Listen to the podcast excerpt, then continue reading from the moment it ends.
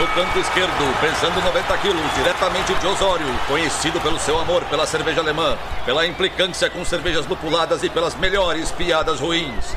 Henrique, sem prestígio, Boaventura.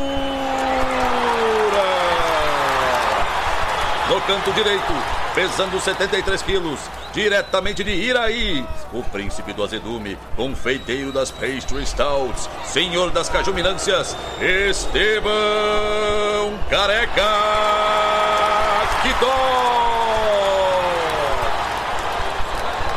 Vocês estão prontos? Começa agora o Braçagem Forte!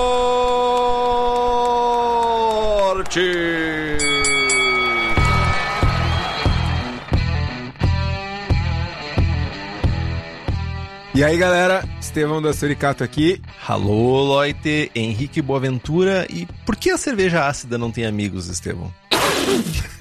Sei. Porque ela é sempre azeda. Essa piadoca foi feita pelo Chat GPT, que todo mundo tava preocupadíssimo que essa ferramenta vai tomar o lugar do fazedor de receita e enfim, eu fui lá e disse assim: faça uma piada com cerveja ácida. E essa foi a piada que trouxe. Então, tá aqui um exemplar. Não vai acontecer nada, porque as piadas são pior que as minhas. Mano, eu tava 10 minutos tendo um faniquito aqui, um ataque de riso por causa da piada do chupinzaralho. E aí, tipo, passou, tá ligado? Tu fez essa sub.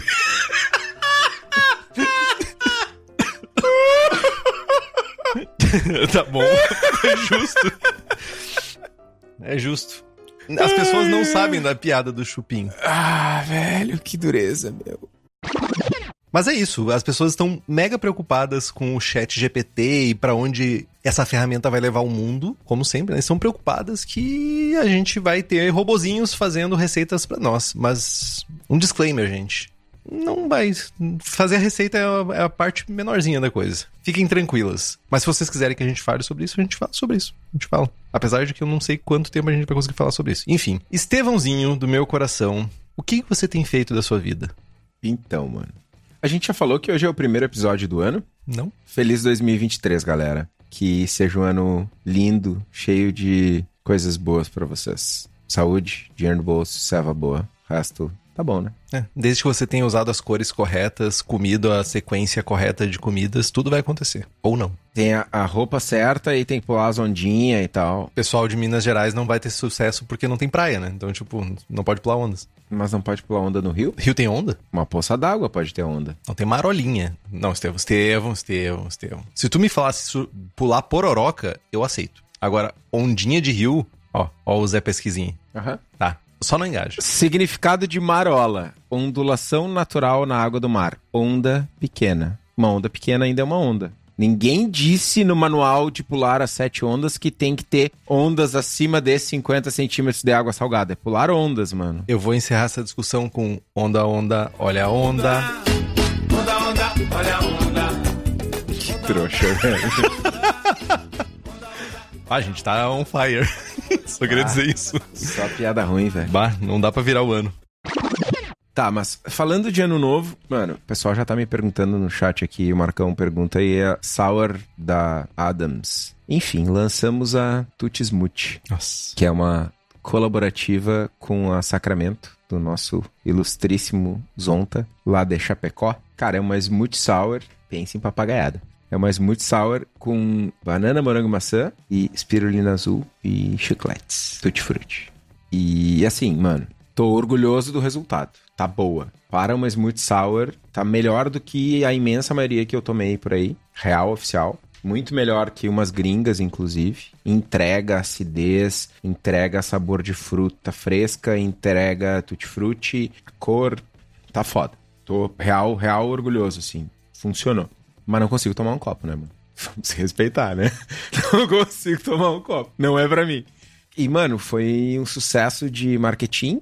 Vídeo bombou, os vídeos, a comunicação dela toda bombou, grupos de WhatsApp, Instagram e tal. Foi bem impactante e se refletiu em venda. O lote a gente liberou na sexta-feira, 5 da tarde. Ou seja, essencialmente quando a gente para de vender. O comercial já não estava mais atendendo. Liberou a publicação, botou dúzia de lata na geladeira do bar e, cara, geladeira do bar esvaziou e encheu, esvaziou e encheu umas quantas vezes. Bar bombou no final de semana, o comercial trabalhou sexta de noite, trabalhou sábado, chegou segunda de manhã, conta estoque, bah, mano, acabou. Foi massa. Não teve ação de pré-venda, não, te- não deu tempo, mano. E só fica feliz por mim, mano. Obrigado. Eu tô feliz por ti. Triste pela cena cervejeira, mas muito feliz por ti. Mano, mas aí eu queria fazer dois comentários só pra encerrar o assunto do Tismute, que são sobre dois comentários no post do Instagram. Uma pessoa apareceu lá e escrevendo em inglês, tipo, ah, o futuro da cena cervejeira artesanal está condenado. Em inglês. E aí eu, tipo, ou algo parecido. Aí eu fui olhar e, tipo, ah, mano, sei lá, um gringo tá olhando, né, meu? Porra. Ah, tu já tava feliz, na verdade, né? Que tu conseguiu incomodar gringo. É. Aí eu fui olhar, é um jovem brasileiro, falador de português, como nós. Mano, por quê? Se eu, quando me falta, às vezes, por tosquice, admito, por falta do tino, da presença de espírito de achar a palavra em português, vem o sinônimo em inglês, eu falo uma palavrinha, o Henrique vem e me chama de arrombado. Mano, o cara escreve toda a porra do Instagram em inglês, mano. Esse cara é o pai dos arrombados, mano. O meu, meu profile tá em inglês no Instagram, eu só queria dizer isso. Desculpa aí. É, né? Mas eu não escrevo nada em inglês, eu só tá o, a biozinha lá. Eu sou arrombado. Entendi. Eu sou arrombado. Arrombadaço. Arrombadaço. Porque tu também tá em inglês, eu acho, hein? Não. Tava assim. Ele vai procurar. Eu sei que o Columbus Guy tá em, é em inglês, né? Mas. Tá, essa era uma. Eu só queria. Na verdade, não é uma crítica ao cara, não- nem sei quem é a pessoa. Tá tudo certo. Sem zoeiras mil. Só um pouquinho. é. The Grumpy One, o príncipe do azedume, Príncipe da Zedume. The Columbus Guy, Head of Cajuminâncias. Mano, é uma zoeira, mano. O meu também é zoeira, mas tá em inglês. O teu é zoeira? O meu é zoeira. O meu tá escrito. Na verdade, o meu tá em alemão. O meu tá escrito Ich liebe Schweinaxe. mais, mais arrombado ainda, porque ele faz a piada que ninguém entende. Meu, foda-se. Tá, tudo bem, mano. Deixa eu continuar enquanto eu pesquiso o Henrique aqui. Mas eu não queria cornetear o jovem Eu queria. Jack of all trades, BJCP Judge. Ih. É isso aí. Você perdeu o direito de me zoar, só queria dizer isso. Não, não tô querendo zoar o jovem lá, só achei curioso. a grande, grande sacada que alguém foi lá e comentou, porque a gente separou, a gente comprou os chicletes, os mini chicletes coloridos e tal. Tem amarelo, vermelho, verde, laranja e azul. Se eu não me engano, são cinco cores. E parte de um dos vídeos a gente separou, literalmente, a gente separou não sei quantos quilos, 10 quilos de chiclete, tiramos todos, separamos todos os azuis. E aí alguém foi lá e comentou: Puta merda, ainda tem todas as outras cores. E aí caiu uma ficha, mano, do tamanho de uma pedra gigante. Eu vou fazer uma ceva com cada cor de chiclete, mano. Ia ser uma só azul, velho. Agora vai ser uma vermelha, uma amarela, uma verde, uma laranja. Vou trocar as frutas, trocar o chiclete e pau na máquina. Então fica a promessinha. Em 2023 teremos mais. Ah, pronto, falei. Só não. Sim, só sim, mano. Na verdade, Estevão, honestamente, faça. Vai lá, faz o que tu quiser. Seja feliz. É isso que importa pra mim. Eu tenho um argumento muito bom além da minha felicidade. Dinheiro. Dinheiro. Olha só, se eu quebrar, tu só vai ter, sei lá, tu vai só vai ter, foda, mas das cervejarias que tu usualmente compra cerveja, vai te restar o dane só, fazendo lagers massa e tal dos que eu sei que tu compra. É verdade. Então tu tem que torcer pelo meu sucesso financeiro. Ah, eu tenho que torcer pra te continuar fazendo lager, porque se for pro caminho de continuar fazendo essas besteiras aí, eu não vou tão outras servas, não. Tu acha que Rausch Doppelbock paga as contas, mano? Eu não sei se paga as contas, mas que enche meu coração de prazer e regozijo, sim. Ô, mano, deixa eu fazer as smoothie de chiclete pra pagar a conta da Rausch Doppelbock que eu vou fazer pra ti? Deixa. Fair enough? Fair enough. Você tem o meu aval agora. Mano, um tanque de Kelch e um tanque de Altbier, lado a lado, lançadas simultaneamente. Eu preciso pagar essa conta de algum jeito. Tem o aval de fazer smoothies de chiclete coloridas? Meu, pode fazer smoothie com o que tu quiser, meu. Tu pode botar um papagaio dentro da smoothie, meu. Victory! tá, bom, nem vou falar o resto das coisas que eu tinha pra falar, porque já falei demais. Só queria Zé Promessinha comentar o seguinte: estamos avançando arduamente com um planejamento braçagem fortístico para cumprir promessas. Nosso calendário de gravação do ano já está definido, os temas dos episódios já estão definidos, né? A gente está conseguindo implantar o calendário para ter um pouco mais de tempo entre as gravações e as publicações. Enfim, está melhorando, cumpriremos promessas. E não falo mais nada antes que o Henrique já tá me mandando mensagem no privado aqui dizendo pra eu calar a boca. Não, eu ia dizer que tá definido, tá tudo definido. O ano promete. Temos duas séries que vão rolar. Então, não vou dizer quais são os assuntos, mas temos duas séries que vão rolar. Já temos as pautas técnicas, já temos os estilos definidos, tá tudo no grau. Ai, nós fizemos aniversário! Lembrei que a gente fez aniversário. Dia 6 de janeiro, nós fizemos seis anos. Acho que é 6 de janeiro. Nós fizemos seis anos de podcast. E como é já de praxe, como já é uma tradição, nós não fizemos nada. Episódio especial, não fizemos nada, não tiramos foto, não fizemos post, não fizemos nada. Deu parabéns pra gente, por favor. Parabéns, Henrique. Obrigado. E tu, meu, enquanto tu não comemorava os seis anos de braçagem, o que, que tu fez nessa virada de ano aí? Eu tava chegando a uma conclusão de que essa pauta veio muito a calhar. Porque eu quero fazer umas cervejas ácidas. Eu quero fazer isso com a minha vida. E daí eu pensei assim: ah, esse é um momento que vai me trazer conhecimento necessário para eu conseguir isso. Isso foi a primeira coisa que eu pensei. Segundo, eu tô muito feliz que a gente completou seis anos, a gente não se matou, continua tudo tranquilo. E seis anos de podcast, seis anos a gente fazendo, tá massa. Resolvi ler o East, do Pai Jamil, de cabo a rabo. Ele sempre foi um livro de consulta para mim. Usei muito, muito, muito ele como consulta para temas bem específicos que eu queria saber ou me aprofundar um pouco mais. Mas dessa vez eu tô indo pro rolê de ler de cabo a rabo e tentar absorver o máximo de informação. Ele começa o livro dizendo que não é um livro técnico e eu fico um pouco preocupado se o livro fosse técnico. Tem temas bem profundos e tá bem massa a leitura. Eu acho que o Jamil deveria escrever mais livros. Ele e o Chris White deveriam escrever mais livros porque escrevem muito bem, eu acho que a linguagem é muito acessível, muito massa, assim. E eu gostaria de dicas de frigobares que comportem dois post-mix porque eu preciso botar a cerveja para dentro de casa, eu tô sentindo uma falta enorme de ter torneiras disponíveis para eu beber. E é basicamente isso que eu tenho feito nos últimos tempos. Tem uma Ordinary Bitter programada para ser feita, para beber, enfim. E Estevão, antes que você fale alguma coisa sobre a Keush, que eu sei que tu ia falar, estamos aqui ao vivo com nossas queridas apoiadoras e apoiadores que ouviram uma explicação digna de um quadro do Globo Rural sobre o que é o chupim pássaro hospedeiro, que então tem esse benefício maior de, além de ter sorteios de equipamentos, como o mega sorteio que a gente fez no final do ano, de livros e merchans, também temos merchans exclusivos que são feitos somente para apoiadores e apoiadoras. Nós temos a participação do melhor grupo de WhatsApp cervejeiro do país. E também ah, pode acessar a gravação, pode ver ao vivo, fazer pergunta ao vivo, interagir com a gente aqui no programa ao vivaço. Então faça como Alan George, Carlos Alberto Poitevin, Diogo Longo, Felipe Augusto Kintzer, Felipe Lécio, Gabriel Henrique Franciscon, Gabriel Mendes Souza Martins, Christopher Murata, Luiz Henrique de Camargo, Ricardo Luiz Bonato, Ricardo Peixoto Gonçalves, Rodrigo Veloso e o Hélida de Oliveira Ferreira e um secto de outras pessoas que nos apoiam lá pelo Apoia-se. O link é o apoia.se barra abraçagem traço forte. O link tá lá no post.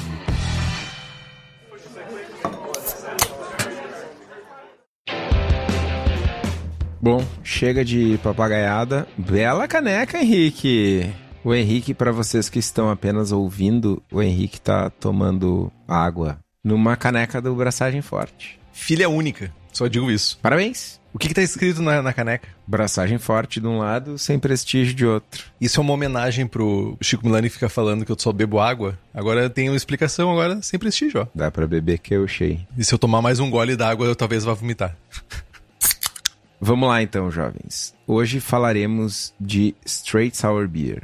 Um não estilo, dá pra dizer isso? Não sei. Um enjambre, uma enjambração. Uma mandinga. Como é que a gente fala da história de um estilo que não é um estilo? Ou de um estilo criado para solucionar um problema de concurso cervejeiro? Enfim, a gente vai falar um pouco de história da cerveja e como é que a gente chega nesse momento da história em que é necessário criar o estilo straight sour em um dos guias. Lá por volta de 1900, 1906, o cientista cervejeiro alemão Otto Franke, como é que pronuncia? Franke. Franke. Ele desenvolveu o que viria a ser conhecido como o processo de acidificação de Franke, que é basicamente o cara inventou o Carol Sour.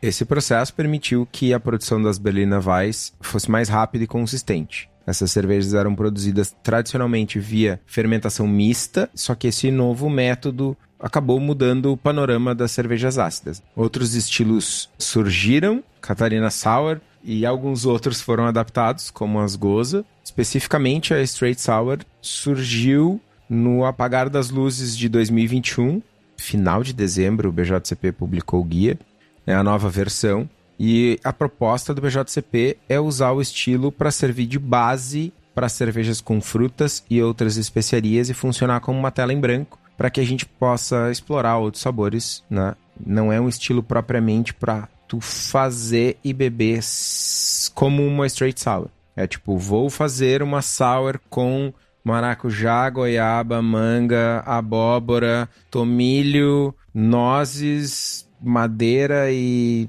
gabiroba. E aí tu ia lá inscrever no, ah, experimenta o beer, qual é o estilo base? Estilo base, ah, uma sour de 5% com pilsen e trigo. Não, não existia esse estilo base. E como estilo base sozinho continua não existindo porque né, ninguém faz. Então é um ajuste do guia para solucionar algo, um problema que o guia criou ao demandar um estilo base para cervejas specialty. O estilo acaba sendo destinado para cervejas fermentadas com Saccharomyces e lacto, com ou sem envelhecimento em carvalho, produzido em, com qualquer técnica, seja co-fermentação tradicional, lacto e Saccharomyces, ou Kettle Sour, tradicionalmente Kettle Sour. Me incomoda, assim, me incomoda a decisão de criar um estilo. Conceitualmente, a cerveja vem antes do estilo. Isso aqui parece o contrário. Não parece, é o contrário. É. E me incomoda quando, beleza, agora eu tenho um estilo. Agora eu posso inscrever uma cerveja como uma straight sour. Eu tenho uma permissão do guia para fazer isso, certo? E sendo que é uma não cerveja, porque não é uma cerveja produzida, ela é só uma base para uma tela vazia para outros estilos. Não só isso, né? No final do programa eu dou a receita da Fresh Maker. A Fresh Maker é uma sour com pilsen, aveia e trigo, maracujá e abacaxi. Quando eu faço essa cerveja, quando eu fiz ela, às vezes que eu fiz ela, eu nunca fiz uma straight sour antes porque eu, eu não fermentei, maturei, invasei ela sem a fruta para depois adicionar a fruta. E sem lúpulo. Exatamente. A straight sour nunca surgiu pronta, acabada. Então, essencialmente, a imensa maioria das pessoas não faz uma straight sour. Usa uma base de straight sour para fazer outra coisa, para fazer uma specialty, specialty something, specialty beer, saca? É uma solução, sim, é uma solução, mas é uma solução ruim que o BJCP encontrou para um problema que o BJCP, na verdade não é nem o BJCP, é um problema que a falta de capacidade dos jurados gerou. Porque tradicionalmente, quando tu vai. E aí a gente já tá entrando na discussão do estilo, mas, Azar, é um, é um programa que ele tá alicerçado no debate. Porque foda-se, ninguém vai fazer straight sour por fazer straight sour. Eu vou. Vamos se respeitar. Então tem que fazer? Ué. Tu só vai fazer porque tu tem que marcar no, no BJCP Score. Exato. Não, eu só vou fazer de base para eu poder jogar depois outra coisa em cima. Só isso. Enfim, mas ninguém vai fazer para sair bebendo essa serra. Mas ela é bebível. Ela é bebível, certamente. Ela é uma Berliner Weiss sem. Mano, é uma Catarina sem fruta. Pronto, falei. Não, mas ela é uma Catarina sem fruta. Sim, exato, é uma Catarina sem fruta. Vamos pra descrição, que daí depois a gente pode debater com um pouco mais de insumo. Deixa eu só dar o meu comentário que eu ia. É que as pessoas não sabem né, o que é o estilo. Tudo bem mas elas vão saber. O rolê é o seguinte: usualmente, quando tu vai escrever lá uma Wood Aged Beer, pede lá, insira aqui, tu vai fazer a inscrição, ah, insira aqui o estilo base e os ingredientes utilizados. Estilo base ou uma descrição da cerveja base. Aí é que tá. Em alguns guias, em alguns concursos, em alguns lugares, e eu confesso que eu não me lembro exatamente as palavras que o BJCP usa, se fala em não necessariamente precisa ser estritamente um estilo do guia. Pode ser algo genérico, tipo Porter com Kumaru e Cacau. Não precisa dizer que é uma American Porter, que é uma Imperial Porter, que é uma Brown Porter, que é uma Baltic Porter, é uma Porter. Eu peguei um exemplo aleatório, tá? Tu falou de madeira, daí eu fui direto em Wood Aged. O BJCP fala blá blá blá, um monte de coisa sobre madeira, daí depois fala o participante deve especificar uma descrição da cerveja, identificando ou o estilo base ou ingredientes, estatísticas ou caráter alvo da cerveja. Ou seja, tipo, tu pode tanto dizer um, um estilo base do BJCP, aí, sei lá, Red Ale, alguma coisa assim. Ou tu pode dizer quais os ingredientes que tu usou e as estatísticas da cerveja, ou o objetivo da cerveja que tu criou. O objetivo, no caso, de caráter. Só queria complementar a tua informação para te ajudar. Perfeito, mas o meu ponto é, tem um guia, tem algum lugar escrito, eu preciso confirmar essa informação de onde é, que fala assim, não precisa ser um estilo clássico. Talvez seja no BA, talvez seja no BJCP 2015. Porque assim, eu posso dizer IPA com casca de laranja. E aí o próprio BJCP fala uh, que IPA não é a cerveja que viajou para a Índia. É um termo utilizado para cervejas lupuladas que têm um perfil de sabor similar. E aí tem um milhão de IPA diferente. IPA não é American IPA, é um termo genérico, não é um estilo. Tem essa possibilidade. Eu posso dizer lá IPA com casca de laranja e todo mundo vai entender. A orientação do guia tá certa, tem a amplitude, tem, tem o espaço de manobra mas como o Chico Milani fala aqui, ó, já tive cerveja desclassificada numa categoria specialty em concurso porque não tinha um estilo base definido. Volto ao início da minha fala. A incapacidade dos jurados de fazerem interpretação de texto de que IPA com casca de laranja é diferente de Hazy IPA, Session, American IPA, Double, whatever, saca? O jurado é tosco, o jurado não faz a interpretação de texto correta, o jurado não dá a margem para o cervejeiro e o cervejeiro se ferra. É bastante comum. E aí, por entender esse movimento e a necessidade e esse problema, o BJCP toma uma decisão de, ao invés de treinar melhores jurados, que é algo que não necessariamente está na mão do BJCP, ele vai lá e cria um artifício dentro do guia para solucionar esse problema especificamente com as sours. Eu não acho que resolve o problema, acho que cria um novo. Mas sobre o que tu estava trazendo sobre o BJCP, do guia, é no header, no cabeçalho da American Wild Ale, categoria 28, que fala assim, ó. Estilos bases nessa categoria não precisam ser estilos clássicos, embora possam ser. Alguma coisa como Blonde Ale com 7% resolve o problema.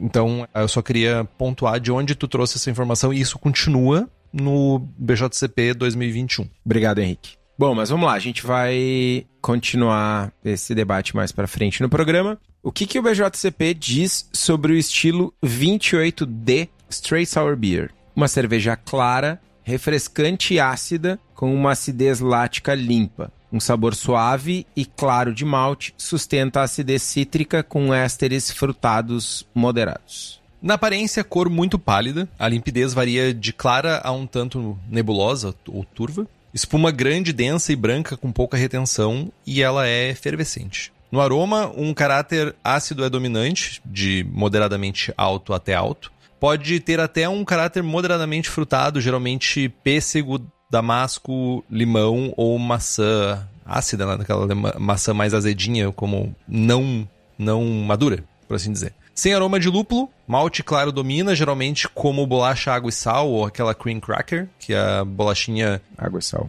Que é basicamente farinha, sal e água. Não tem ah, nada além disso. Eu, eu, descobri que existe uma diferença entre bolacha água e sal e cream cracker. A cream cracker tem mais gordura. A água e sal tem menos gordura. Essa é a grande diferença entre as, os dois estilos de bolacha. Enfim, eu fui atrás para saber. Fermentação é limpa, né? O caráter de fermentação no aroma é limpo.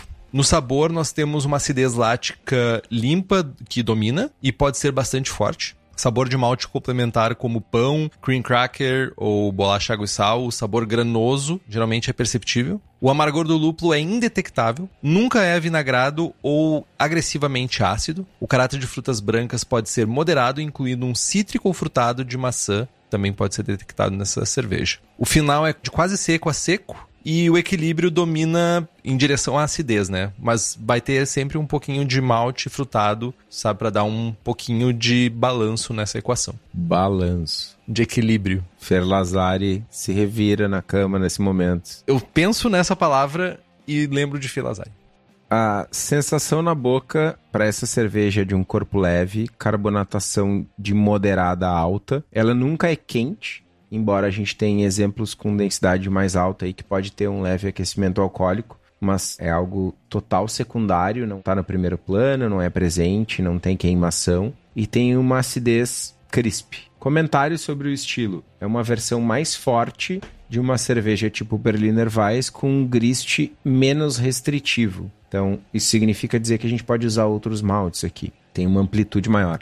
E ela não tem brete. Esse estilo de cerveja é normalmente usado como base para cervejas modernas, que têm adições de frutas, especiarias, açúcares, etc. E quando essas adições estiverem presentes, a cerveja deve ser inscrita em 28C Wild Specialty Beer. Na minha opinião, um nome cretino, porque Wild dá a entender que a gente vai ter brete e não tem. Selvageria. Exatamente. Cretino, né? Mano, não tem brete, mas se tu faz uma straight sour e manda ver fruta, especiaria e açúcar, é Wild Specialty Beer. Comparando o estilo, exemplos de baixa gravidade podem ser muito parecidos com uma Berliner Weiss sem brete. Em comparação com uma Lambic, geralmente não é tão ácida e tem uma acidez lática limpa, sem funk. Tem mais álcool, que Berliner e Lambic. E a principal comparação do estilo que deveria estar aqui e não está é que é uma Catarina Sour sem fruta. A gente já passou por, pelo momento de aceitar a Catarina Sour, a, o movimento Catarina Sour já entendeu que a Catarina Sour tem que ser um produto mais alcoólico, mais intenso. Já teve esse ajuste, já cavocaram a Brett para botar na Berliner, para fazer essa separação. Beleza. Catarina Sour é uma Berliner mais alcoólica sem Brett. Straight Sour é, é a Catarina sem fruta estatísticas, IBU entre 3 e 8, SRM entre 2 e 3, densidade inicial entre 1048 e 1065, densidade final entre 1006 e 1013, ABV entre 4,5 e 7. E não temos exemplos comerciais porque não é uma cerveja comercial, basicamente isso. A gente já pode começar a discussão? Deve. Eu queria só fazer algumas pontuações.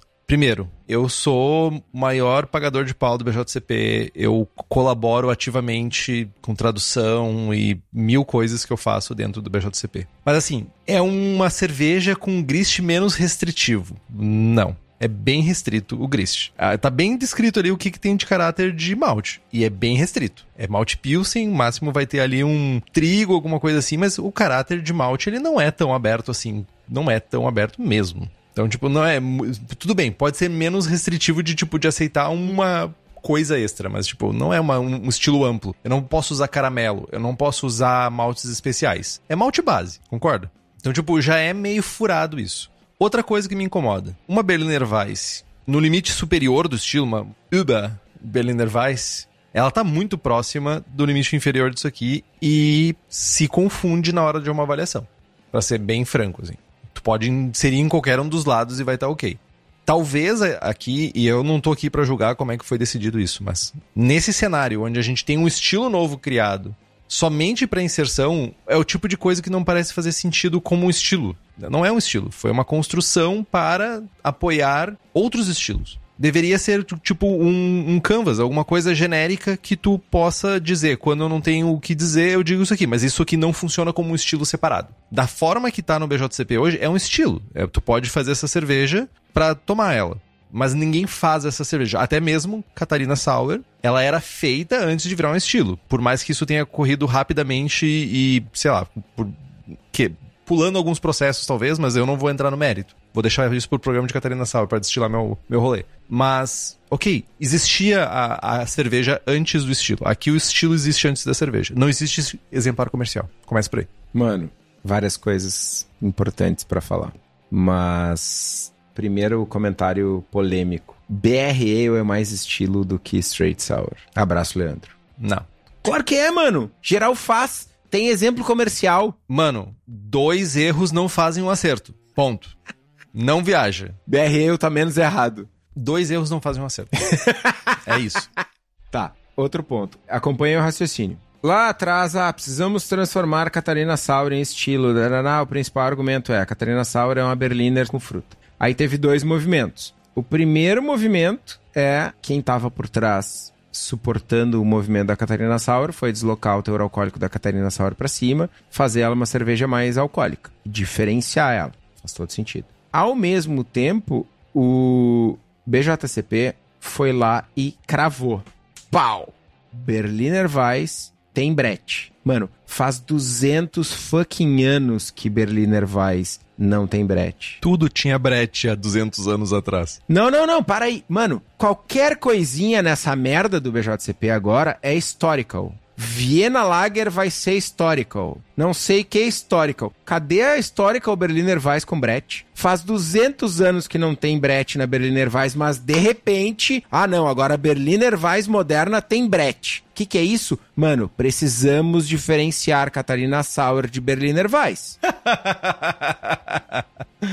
Aí os caras carcaram uma Brett na Berliner Weiss. E aí eles se fuderam. Porque seria muito mais fácil o cara chegar na inscrição e dizer assim, base de Berliner Weiss. E aí o próprio BJCP já tem um mecanismo que é o Session Standard Imperial. Double. Imperial Berliner Weiss com frutas. Double Berliner Weiss com especiarias. Tava pronto. Só que, porra, olha só, agora Berliner Weiss tem Brett. Aí eu quero fazer uma Berliner Weiss mais alcoólica com fruta. Eu não posso, porque não tem Brett o BJCP cavou a própria cova, mano. Os caras deram um passo maior que a perna, velho. Eu achei que eu era mais rancoroso quanto a isso, mas eu tô vendo que eu tenho um desafiante à altura. Não, não. Não confundam analisar a realidade com rancor. Repito, para os haters de plantão, haters, falei, pode me chamar de arrombado. Primeira Catarina Sauro do Rio Grande do Sul, primeira Catarina Sauer do Rio de Janeiro, primeiro concurso comercial com Catarina Sauer. O que mais que eu fiz aí? Eu fiz mais algumas coisas pelas Catarina Sauer. Em 2019 eu fiz nove ou dez colaborativas, todas Catarina Sauer para o Festival Brasileiro da Cerveja. Mano, você aí, hater, você fez mais pelo estilo Catarina Sauer que eu? Se sim, pode apedrejar. Se não, ó, boca fechada. Beleza? Mas voltando ao BJCP, mano, cavaram a própria cova, velho. Tava pronto, mano. Era só ir lá e dizer, mano, Imperial Berliner com especiarias. Pronto. Só que isso gera um conflito com a Catarina Sauer. Os caras forçaram a mão, entendeu? A Catarina ainda não tá dentro do guia de categorias, né? A Catarina Sauer ainda não tá dentro, categorizada. Ela ainda tá no apêndice ainda. Tá como Local Styles. É, Local Styles. Assim, agora sendo que nem o Estevão analisando friamente, ela já não é mais um Local Style, né? Ela já tomou o mundo. Claro que não, mano. Essa semana rolou no grupo da, uh, da galera que faz Catarina Sauer, que eu faço parte, inclusive. Não muito ativamente, é verdade, mas faz parte. Uma foto da galera fazendo Catarina Sauer em Taiwan, mano. Porra, muita fuder, tá ligado? Foi no grupo do Braçagem. Sim, a foto saiu do grupo das Catarina Sauer para o grupo do Braçagem. Mas, tipo, nos Estados Unidos tem muita cervejaria fazendo Catarina Sauer, não? Mano, na Suécia, em tudo que é lugar do mundo. E, e mano, olha que é fuder, mano. O Brasil é notícia fora do país e não é por política, tá ligado? Tá, mas eu tô dizendo. Vitória, mano. Sim, mas o que eu disse é que não é mais um estilo local. É isso que eu disse. Sim, eu tô concordando contigo. Ah, tá, porque tu parecia que tu tava discordando. Tu tava com tanta raiva que eu pensei que tu tava discordando de mim quando eu falei isso. Não tô com raiva. Mas, tipo, pra mim, o próprio fato de não estar tá em comparação de estilo, sabe? Me leva mais a. Sabe, já deveria estar incluído. Enfim. Não sei se é a melhor solução. Me incomoda um pouco quando a gente estiver em concurso e nos concursos começarem a inserir straight sours com nada de referência, porque é um estilo que não tem referência. A gente vai, sabe? Enfim, não sei muito o que dizer além disso. Acho que o Estevão falou. Acho que do ponto de vista de análise do guia, o Estevão foi bem pontual, assim, nas pontuações sobre o quanto conflitante acaba sendo ter um estilo que não é um estilo para resolver um problema de estilos ácidos em geral. Mas aí tem um outro ponto, independente do caminho escolhido pelo BJCP para solucionar um problema que era um problema. Próprio exemplo do Chico sofrendo em concursos e outras pessoas do próprio grupo do Braçagem relataram essa mesma situação, né? Cervejeiros caseiros mundo afora e, e ressalto aqui, dou mais um salve pro Chico, que fazedor de papagaiadas que é, sofria com avaliações distorcidas, né? E pelos jurados entenderem que tinha essa necessidade de uma base quadradinha, e aí tem essa dificuldade de interpretar uma cerveja mais lúdica, né? Até de uma forma mais artística. Enfim, ah, fiz uma sour com pilsen trigo de 10% de álcool e botei 19 adjuntos e, mano, te vira para julgar, entendeu? Não seja preguiçoso e diga que não tem um estilo. Então, de tanto essa galera insistir, inclusive diretamente com o Gordon, hoje meio que tem uma solução para o problema. Se é a solução ideal, se é o caminho que a gente escolheria, são outros 500. Mas essa solução existe muito por insistência. Só se cria uma solução por um problema que incomoda, né? Se não incomoda. Eu vou reforçar que eu acho que não resolve um problema. Cria-se outro. Pelo seguinte. Não, mas resolve o, o problema de. Resolve um problema. Não resolve todos os problemas. Porque tudo bem, olha só. Vou. Vamos pensar. Catarina Sour já é um estilo separado, tá? Catarina Sour, ela não precisa dizer que tem um estilo base. Catarina Sour tem a sua própria descrição. Tu não precisa dizer qual é a base da outra Catarina Sour. Ponto. Mas por experiência de concurso, tá? Olhando para concursos, é ínfima a quantidade de estilos base que se enquadrariam em straight sour. De cervejas ácidas, no caso, né? Que se enquadrariam num perfil de straight sour. Se o cara usou, sei lá, uma ceva. É tipo a, a Fresh Maker. A Fresh Maker é uma ceva ácida com duas frutas. Se eu botar, sei lá, madeira e uma especiaria, eu posso dizer Catarina Sour com madeira e especiaria. Poderia ser um. A Catarina Sour ser um estilo base. Ou eu poderia dizer Berliner Weiss, Imperial Berliner Weiss com abacaxi, maracujá, madeira e especiaria. É, tipo, só tem duas opções. American Sour, talvez, mas a American Sour também é mal. Não, mas eu, tipo, eu digo pela base. Tipo, tu não poderia, por exemplo, pegar a tua. Eu me esqueci, eu acho que é Emmett Brown? Que é a Sour Brown Ale? Não, essa é a Brown Tossauro. Brown Tossauro? Uhum. não lembrava desse nome. Que é a Palessauro e a Brown Tossauro. Boa. A Brown Tossauro, ela. Genial o nome. Não tinha como não ser. Ela não se encaixa aqui. A base dela não é uma Straight Sour. É uma base de uma Brown Ale. Pois é. Então, só tô dizendo, só quis dizer que dentro de um concurso, quando a gente olha para a quantidade de cervejas que são inscritas em categorias que a acidez é o foco, as bases desses estilos, boa parte das vezes é muito mais complexo do que uma straight sour saca? Entendo, mas tenho a seguinte questão.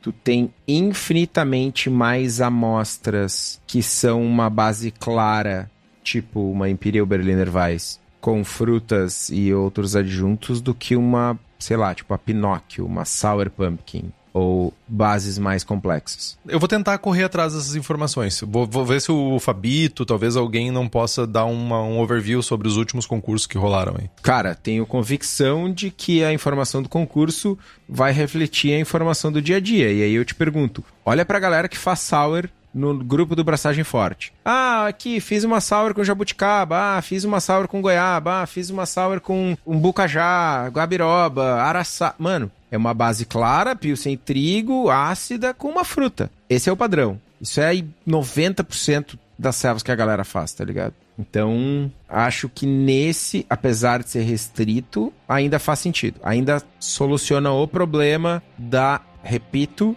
interpretação ruim, interpretação de texto ruim dos jurados.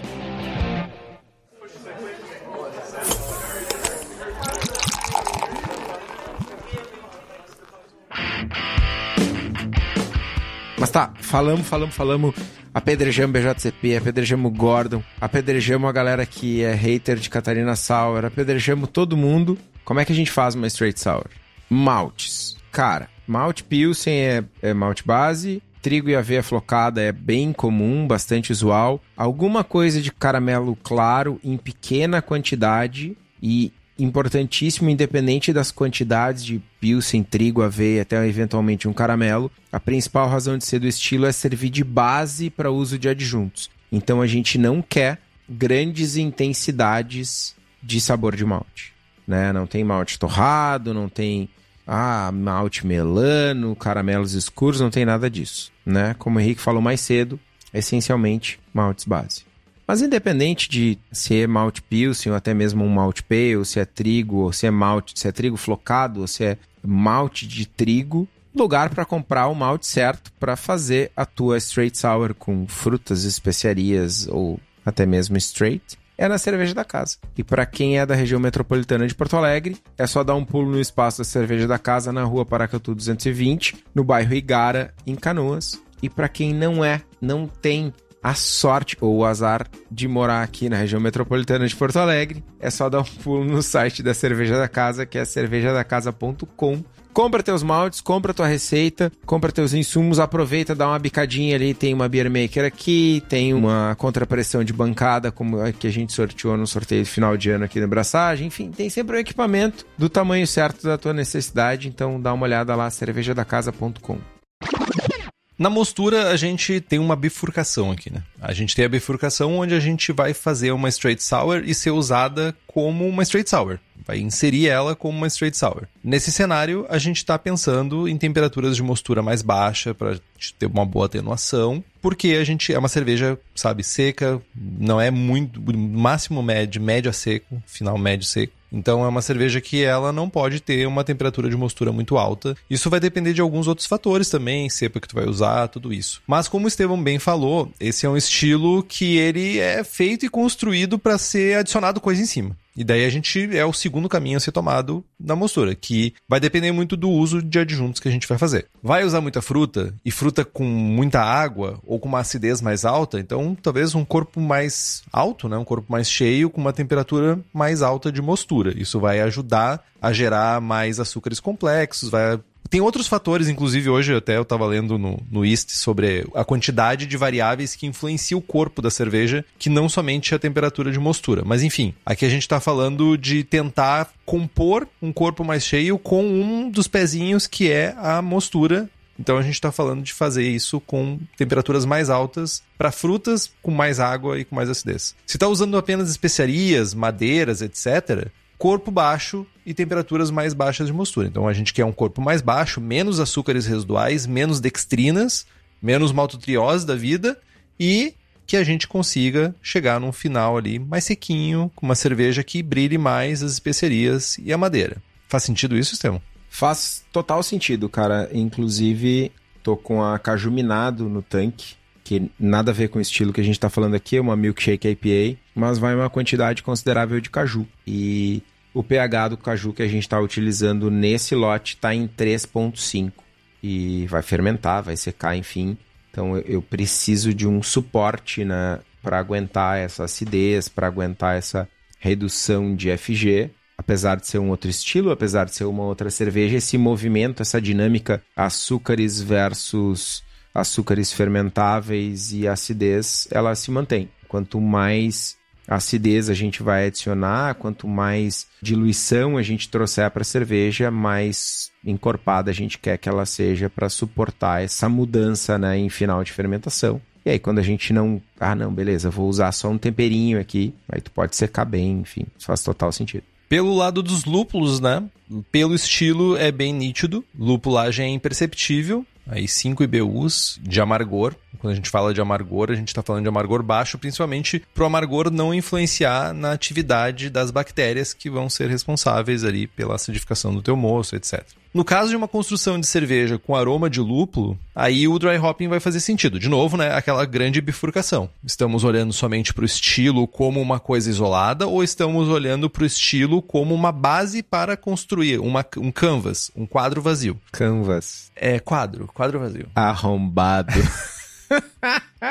A Palessauro 5, ela poderia se enquadrar aqui? Não. Caso do estilo base? Que eu não quero, velho. Entendi. Mas sabe uma coisa que se enquadra na Palessauro, Estevão? Se um dia tu mudar a lupulagem da Palessauro e dizer assim, descobri um novo dinossauro, descobrimos uma nova ossada na Serra da Borrússia aqui, no, no início da Mata Atlântica, no início da Serra Geral aqui, enfim. Aí o Estevão vai dizer, mas eu não posso fazer com o mesmo lupo. E nesse momento ele vai pegar o telefone, o bate-telefone dele, que já tem um número de emergência, que é o número do Eugênio. E vai dizer, Eugênio, o que que tu tá trazendo de novo pra gente? O que que a Hops Company foi buscar de novo no mercado para eu fazer a estegossauro? Não sei, something, alguma coisa. E daí o Eugênio vai dizer, eu tenho o que tu precisa, Estevão, e vai trazer um lúpulo diferentoso, maravilhoso, que vai ser criada mais uma cerveja icônica da Suricato, como é a Palessauro, que mora no meu coração, e eu tenho latas dela aqui em casa. Então, para ti que é uma cervejaria que tá querendo ser disruptiva, que quer quebrar o status quo, que quer quebrar a quarta parede da cerveja, vai lá no site da Hops Company,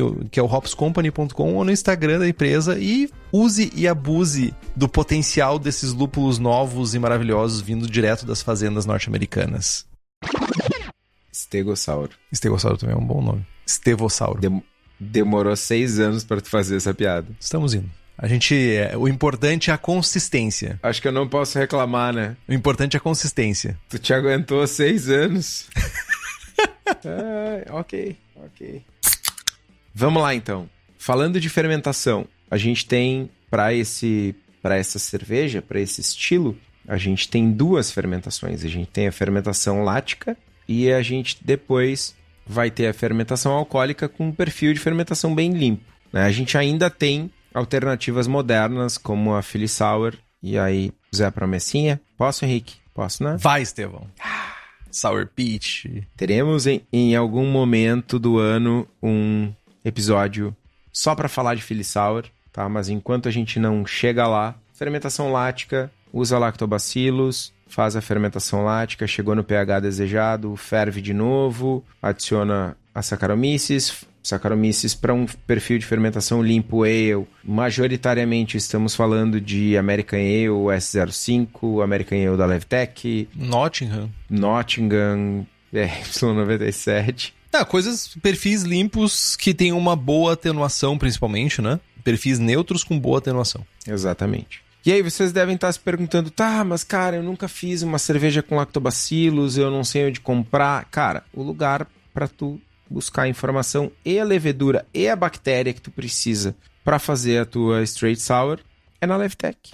Além de tudo isso, além de todas as soluções para a tua fermentação, a Levtech ainda tem bactérias, bretes, leveduras para outras bebidas. Quer fazer hidromel, cidra, quer fazer whisky, quer fazer cachaça. Tem levedura para tudo isso e com um atendimento ímpar.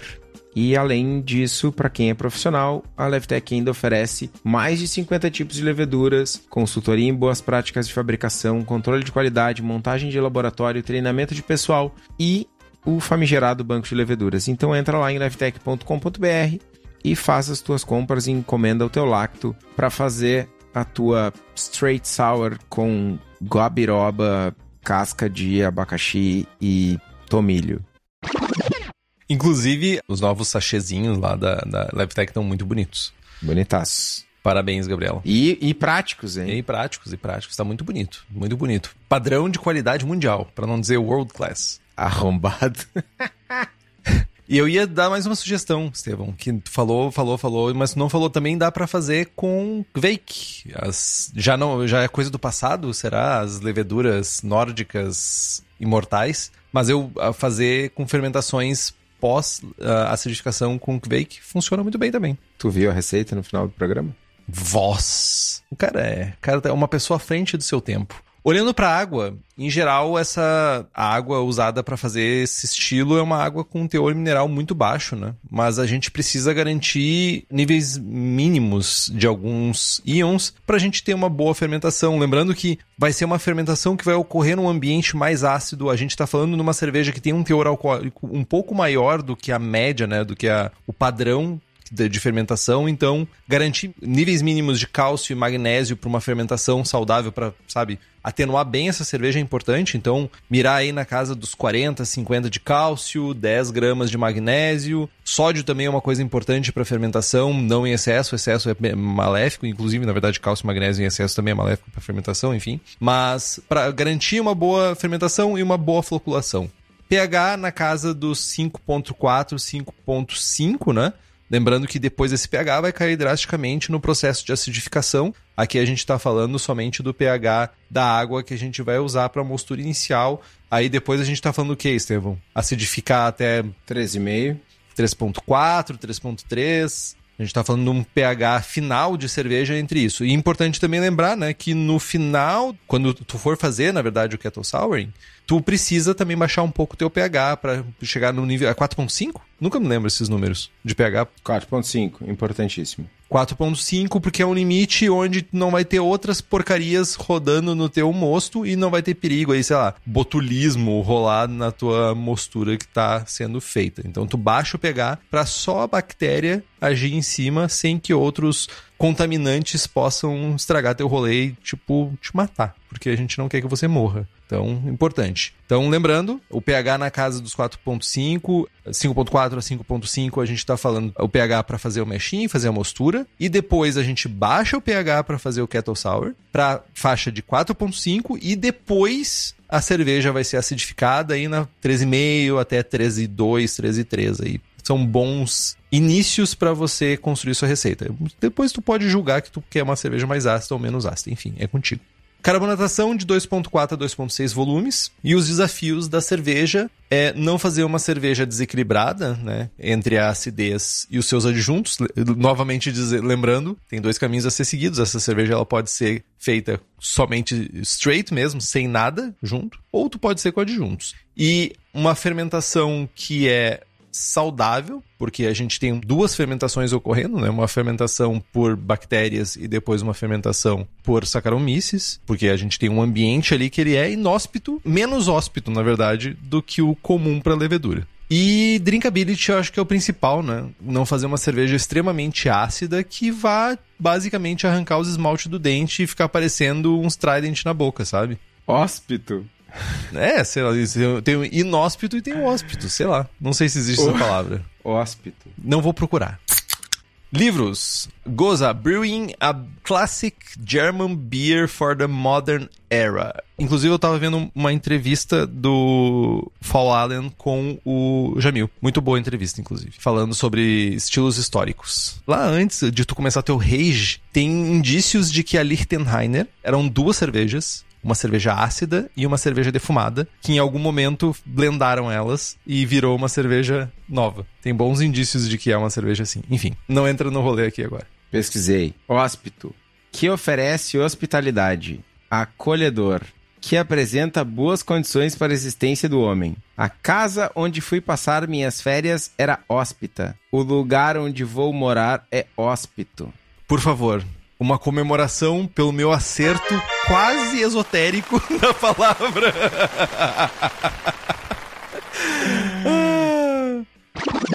e outro livro interessante é o American Sour Beer, Innovative Techniques for Mixed Fermentations, do Michael Tonsmeyer. Também é um, é um livro que está na minha, na minha fila, inclusive, para ler, logo em seguida, depois do East. Então, são. Acho que do, do estilo, a gente tá falando muito de construir uma coisa para botar coisa em cima. É isso. Não tem muito o que falar além disso.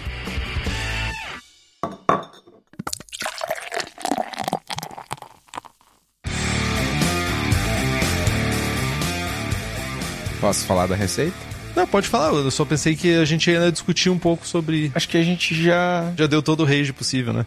Cara, se a galera chegou até aqui e não entendeu a raivinha. Se a galera chegou até aqui e a galera disse assim, ó, depois de tudo isso, eu vou fazer uma straight sour ainda. Guerreira e guerreira, tamo junto. Cara, então, a receita, ela não é uma receita de uma straight sour. Ela é uma receita do que tu pode fazer com uma straight sour. Ah, então esse, esse é o programa do não estilo, então. Tipo, a gente não tá falando sobre o estilo. Sim, mas é óbvio, óbvio, né? Entendi, entendi. Por que, que a gente decidiu fazer sobre straight sour logo em seguida, assim? É, na verdade, tu que queria, não sei porquê, mas o argumento que fixou na minha mente é, tá lá na BJCP, tem que fazer. Então, vamos fazer. Justo, é justo. Mas tenta dar uma ênfase pro estilo base quando tu estiver falando da receita, por favor. Nenhuma. Vamos lá, a receita é a receita do Fresh Maker. Vocês lembram da propaganda do Mentos? Mentos, do Fresh Maker. Pois é, daí vem o nome. Parâmetros para 25 litros, eficiência de 70%. A OG é 1048, a FG é 1014, a cor é 4SRM, o amargor são 15 IBUs e o teor alcoólico 4.7, percentual em volume. Ingredientes: 2,8 kg de malte pilsen, 1,25 de aveia flocada, 1,25 de trigo flocado, 200 gramas de Galaxy a 14% de alfa, 1 litro e meio de suco de abacaxi, 1 litro de suco de maracujá, lacto e kveikvoss. Processos para produzir essa cerveja. Corrigir a água para atingir 50 ppm de cálcio, 10 ppm de magnésio, 50 ppm de cloreto, 50 ppm de sulfato e um pH de mostura de 5.3. Mostura em infusão simples a 72 graus por 40 minutos. Importantíssimo salientar aqui o que a gente falou mais cedo, né? Uma mosturação numa temperatura mais alta porque eu quero um corpo mais alto, porque eu vou adicionar 2 litros e meio de suco que vão reduzir, vão fermentar, vão reduzir FG, vão trazer mais acidez para a cerveja. Mosturei a 72 graus por 40 minutos, faz o mash out a 78 graus por 10 minutos, recircula por 10 minutos até clarificar o mosto, ferve por 10 minutos, resfria para 32 graus, inocula o lacto. Inoculou o lacto a 32, deixa ou na panela, ou no fermentador, enfim, várias maneiras diferentes. Atingiu o pH de 13,5, joga de volta para a panela de fervura, ferve, fervura intensa por 60 minutos. A 5 minutos do fim, adiciona 35 gramas de Galaxy, resfria para 32 graus novamente, inocula a levedura, no caso o Kveik-Voss, que é um sachê, fermenta a 32 graus por 3 dias antes do final da fermentação, então ali pelo segundo dia, adiciona um litro e meio de suco de abacaxi, um litro de suco de maracujá, adiciona 165 gramas de Galaxy em dry hopping e espera o final da fermentação. Mantém nessa temperatura e espera o final da fermentação. Terminou de fermentar, não precisa subir temperatura porque já está a 32 graus, não tem diacetil, não tem nada, faz o cold crash, matura por duas semanas, envasa, carbonata 2 volumes e meio, e pau na máquina. Cerveja refrescante, azedinha, frutadinha, não é uma straight sour. Ah, mas eu quero fazer uma straight sour. Tudo igual, menos o suco de abacaxi e o suco de maracujá e o dry. Ah, então vamos lá. Imaginando que se eu for fazer a straight sour sem olhar para as papagaiadas em cima, é seguro afirmar que dá para tirar os sucos, dá para tirar o Galaxy, diminuir um pouquinho o amargor, diminuir um pouquinho o amargor e secar mais um pouquinho. Aí tu mexeria na temperatura de mostura também, provavelmente. Então, tu tem um estilo base aqui, com papagaiada. Então, se tu for fazer isso aqui sem papagaiada, tira o suco, tira o Galaxy. Tira o suco, tira o dry e mostura a 65. Olha aí. Aí, ó, viu? Tu tem uma receita de straight sour. Pronto. Tem uma pergunta para finalizar, Estevão, do Sérgio Andrade. Por que fazer uma ácida? em que contribuiria para a experiência de um cervejeiro? Não sei se eu entendi. Eu, eu entendi que por que fazer essa cerveja ser ácida? Eu acho que como uma base ácida para fruta em cima ou para outros adjuntos em cima. Por que, que não fazer uma base não ácida? Em que cenários que uma base ácida. Vamos, vou, talvez eu vou fazer uma interpretação, Sérgio. Em que cenários que uma cerveja ácida é melhor base do que uma não ácida? É melhor, essa pergunta é boa. Até pra, até pra mim. Acho que em todos os cenários, mano. Ah, se fuder, meu. Tipo, tu, tu faz propaganda de saleno, velho. Olha só. Eu vou fazer uma straight sour com framboesas. Vou fazer a framboesinha. Goza com framboesa da Suri e vou te mandar. Uhum. E aí eu vou no supermercado e aí eu vou comprar a Framborella, que eu não vou falar o nome aqui, mas você já deve ter imaginado, que é uma cerveja com framboesa, uma fruit beer com framboesa doce para um caceta de uma cervejaria grande aqui do Rio Grande do Sul. E vou te mandar, e vou dizer assim, Henrique, toma as duas e me dá o teu feedback. Aí tu vai dizer assim... Framborella foi ótimo. Como o Chico Milani falou, azedume é vida, mano. Tá, mas... Tá, não, não, eu, agora eu vou dar a resposta que eu ia responder. Eu dei a resposta para ti, agora tu já concordou que eu tenho razão. Ah, eu não tenho direito de resposta, relator? Não, não tem. Vou responder ao Sérgio. Cara, sem a fanfarra agora. Quando a gente pensa em cervejas com fruta, vou mais longe. Quando a gente pensa em frutas, tá? A acidez faz parte do sensorial. Ela faz parte da experiência. Mano, tu pega o morango mais maduro, mais saboroso da história da humanidade, doce pra caceta e tal, ele não é só doce. Ele tem um monte de ácido. O dulçor equilibra. Quando a gente pega uma, adiciona uma fruta na cerveja, ou adiciona um monte de adjunto, a acidez faz esse papel. Ela equilibra, ela dá refrescância, ela dá drinkability. Hoje, 5 da tarde, tive um debate muito rico com um grande amigo, amigo do Henrique também, mas às vezes nêmesis do Henrique, que é o Lucas Meneghetti. Hum. Conseguiu um tempo na agenda dele? Consegui. É raro, mas consegui falávamos sobre Hefeweizen e a acidez em algumas cervejas de trigo e um debate muito aprofundado sobre o perfil das vais que chegam importadas aqui e dessa sensação que a galera tem de que vais é uma cerveja que ela enche, que ela te deixa empapuçado, que ela é doce, que ela é o tal do pão líquido, que é uma experiência que ela tá muito uh, embasada, muito calcada em, em, cerveja importada, que chega oxidada, que chega envelhecida por vezes e tal. Ela é o pão líquido, tá? Só que é um pão bom lá. É. Aqui é tipo um pão ruim. É tipo um, sei lá, um Pullman. Seven Boys embatumado. Tá ligado? Hefeweizen é uma cerveja refrescante. E não é essa a imagem formada no imaginário popular do mercado brasileiro. A Vais, na cabeça do mercado brasileiro, é uma cerveja que enche. Bah, tomei uma Vais e tô aqui, ó, barriga estufada. Não, mano. Ela é uma cerveja fresca, refrescante para ser tomada em grandes quantidades. Não é uma cerveja que empapuça, odeio essa palavra, mas ela não é isso. Tu já usou cinco vezes a palavra pra uma palavra que tu odeia. Whatever. Arrombado. A acidez, ela tira um pouco dessa sensação. Então, quando tu tem uma cerveja ácida, a chance de tu ter uma cerveja e com uma drinkability maior é infinitamente maior. E aí eu não tô falando daquela cerveja ácida que tu vai tomar um gole e que vai derreter a tua cara, tá ligado? E a galera exagera, ah, vou fazer uma cerveja com, sei lá, 10 gramas de ácido lático por litro, que vai ter 2.2 de pH e que vai derreter a parede. Não, mano. Tem que ter equilíbrio. Mas ainda assim a acidez traz essa refrescância e combina e se integra muito bem com a nossa memória sensorial de consumir frutas. Suco de laranja é ácido. Limonada é ácido. Escolhe uma fruta, é ácido também, mano. Tudo é ácido. Mas eu vou só complementar. Eu acho que o ponto do Estevam é muito importante, mas tem algumas frutas, algumas especiarias, alguns adjuntos que tu usa que casam muito bem com cervejas que não são ácidas, que são mais maltadas. Eu não lembro quem colocou aqui, acho que foi o Marcelo, o Marcelo Coelho que falou que é uma questão de equilíbrio. Então, talvez no perfil de algum. E eu acho que para as frutas que nós aqui no Brasil estamos acostumados, cervejas ácidas têm uma, uma harmonia muito maior. São frutas ácidas, são frutas que a acidez da cerveja ressalta ainda mais as características da fruta. Talvez, e eu, eu não me veio um exemplo muito direto assim, mas eu vou dar um exemplo de uma fruta que para mim é muito doce. Deixa eu pensar uma fruta que é muito doce para mim, que é impossível de, de comer de tão doce. Me ajuda, Estevão. Não conosco. Não sei. Alguma fruta que é mais comum ter na Europa, por exemplo, que ela casa mais com o estilo maltado porque é um complemento, sabe? Não que, tu não precisa quebrar o maltado com uma fruta ácida ou com uma acidez. Tu quer realmente complementar o maltado com uma nota extra. Então, aí nesses, nesses casos, aí um estilo base que não é ácido vai bem. Só que daí entra em fruit beer. Não é mais. Não seria uma base straight sour. Eu, eu acho que uma coisa que funciona para mim, na minha cabeça, Vou usar fruta. Vou usar fruta. A regra é uma cerveja ácida. A cerveja maltada é, é a exceção.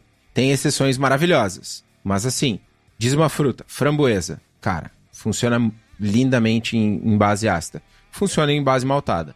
É, eu, eu pensei nisso. Tipo, uma, uma cerveja escura, bem alcoólica. Perfeito. Mas assim, vamos lá. Cupuaçu funciona na ácida, na escura não funciona. Amora, funciona na ácida, não funciona na escura. Morango, funciona na ácida, funciona mais ou menos na escura. Cara, 99,9% das cervejas funcionam na base ácida, nem todas funcionam na base escura. Na base maltada. Então, quando. Sabe? Sim, sim. É mais fácil. Cervejas maltadas com frutas que são lindas, maravilhosas, mas é tipo, mano, pega qualquer base de pilsen e trigo, acidifica e joga uma fruta. Nem olha, só joga assim, ó, de lado. Pá! Mano, vai funcionar, mano. Se tu não teve uma fermentação que deu um gosto de morte, vai funcionar. Agora, pra tu fazer uma cerveja maltada com uma fruta que fique legal, cara, o buraco é muito mais embaixo. A base tem que estar tá redonda, a fruta tem que estar tá redonda, tem que ter dulçor. É muito mais difícil, é muito mais delicado, é muito mais, sabe? A base ácida é.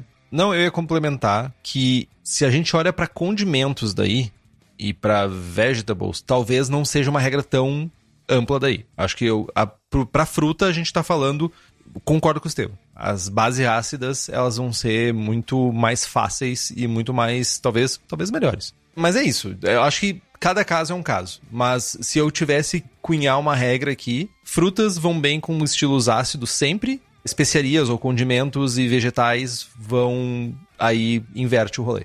Estilos maltados geralmente suportam melhor porque complementa. Em estilos ácidos ressalta a fruta.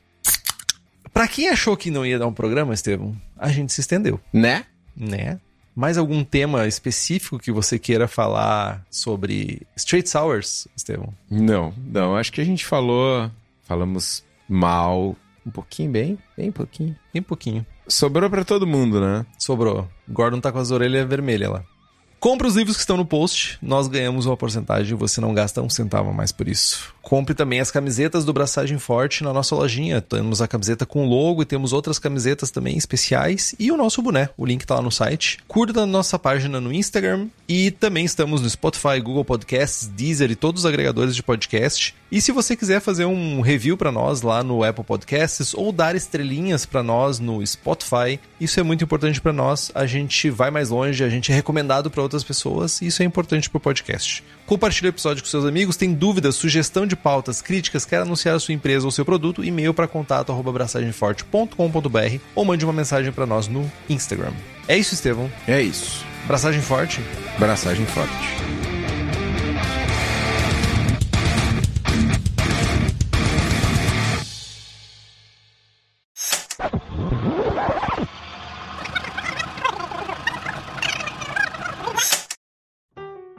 São jornadas grosseiramente diferentes. Certamente eu não deixaria de te cobrar com tanta ênfase lá no nos primeiros dias de Suri. Justo. Chupinzar. Agora explica o que é chupinzar. Tu não prestou atenção em nada do que eu falei, tu só tava esperando pra falar do chupinzar, né? Não, eu prestei atenção, mas eu quero que tu fale de chupinzar. Chupinzar. Chupim é um passarinho, é um passaralho. E ele vai e bota o ovo no ninho dos outros passarinhos. E aí esse passarinho filhote do chupim, o chupinzinho, Continua, por favor. o chupinzinho ele nasce e ele cresce muito rápido. E aí ele acaba Virando um chu chupinzaralho.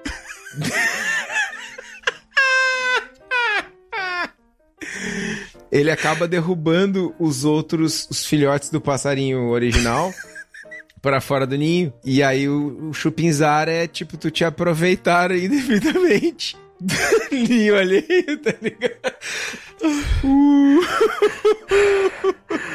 Ai. Tá, passou. Não sejam chupinzaralhos na cerveja dos outros. Vamos gravar, meu? Cara. Esse foi um episódio de Globo Rural. Eu fiquei, sabe, eu fiquei imaginando o, o fazendo um desesparta dentro do ninho, tá ligado? Diz! Dá uma bica no passarinho.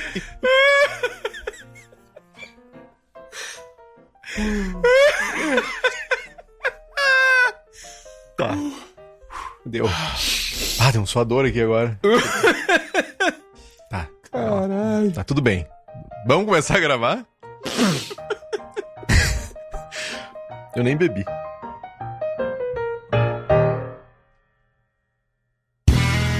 Este podcast foi editado por Play Áudios.